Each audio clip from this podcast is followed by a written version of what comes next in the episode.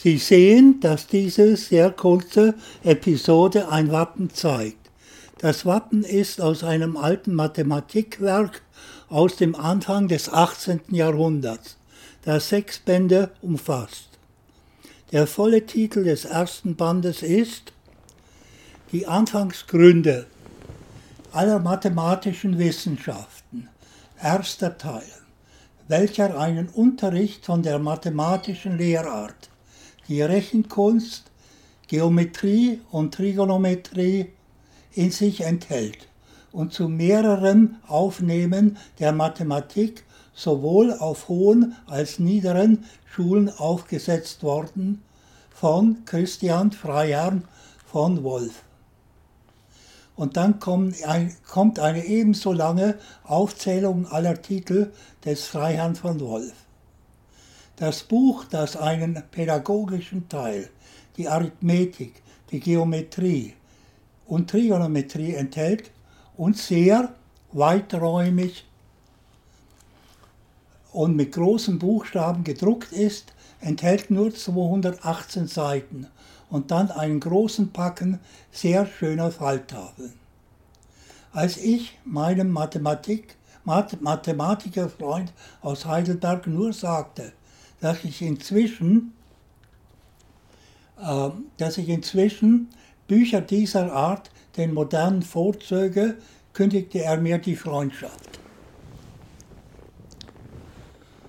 So ist es mir immer wieder ergangen. Die Dogmatiker kündigen einem ganz schnell die Freundschaft auf, wenn man nicht mehr ihre Gebetsmühle dreht. Was Sie hier hören, sind Sie so schnell nicht wieder. Keiner will sich ähnlichen Erfahrungen aussetzen. Aber ich glaube, dass unser Überleben davon abhängt, dass man freier denkt. Das beinhaltet manchmal auch die Benutzung einer, wie die Amis sagen, explicit language. Hier sind zwei psychologische Wahrheiten, die sich nur schwer in einer Feinsprache ausdrücken lassen. Erstens, die Definition von Arschloch. Jemand ist ein Arschloch, wenn man ihm oder ihr das nicht sagen kann. Zweitens, Reaktion eines Menschen, der nichts von sich hält. Ich bin ein Arschloch. Was für ein Arschloch muss erst der sein, der mich liebt.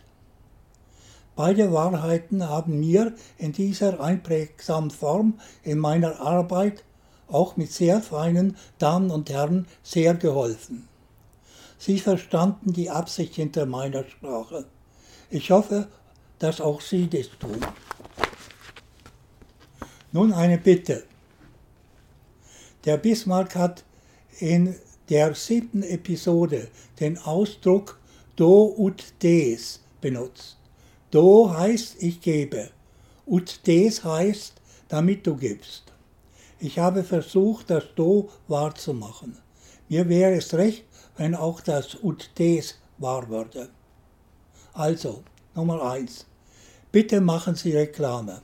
Nummer zwei: Bitte helfen Sie meiner Tochter durch eine Spende. Sie will unabhängig das Institut als Recht gemeinnützig weiterführen. Alles, alles Gute, Gerhard.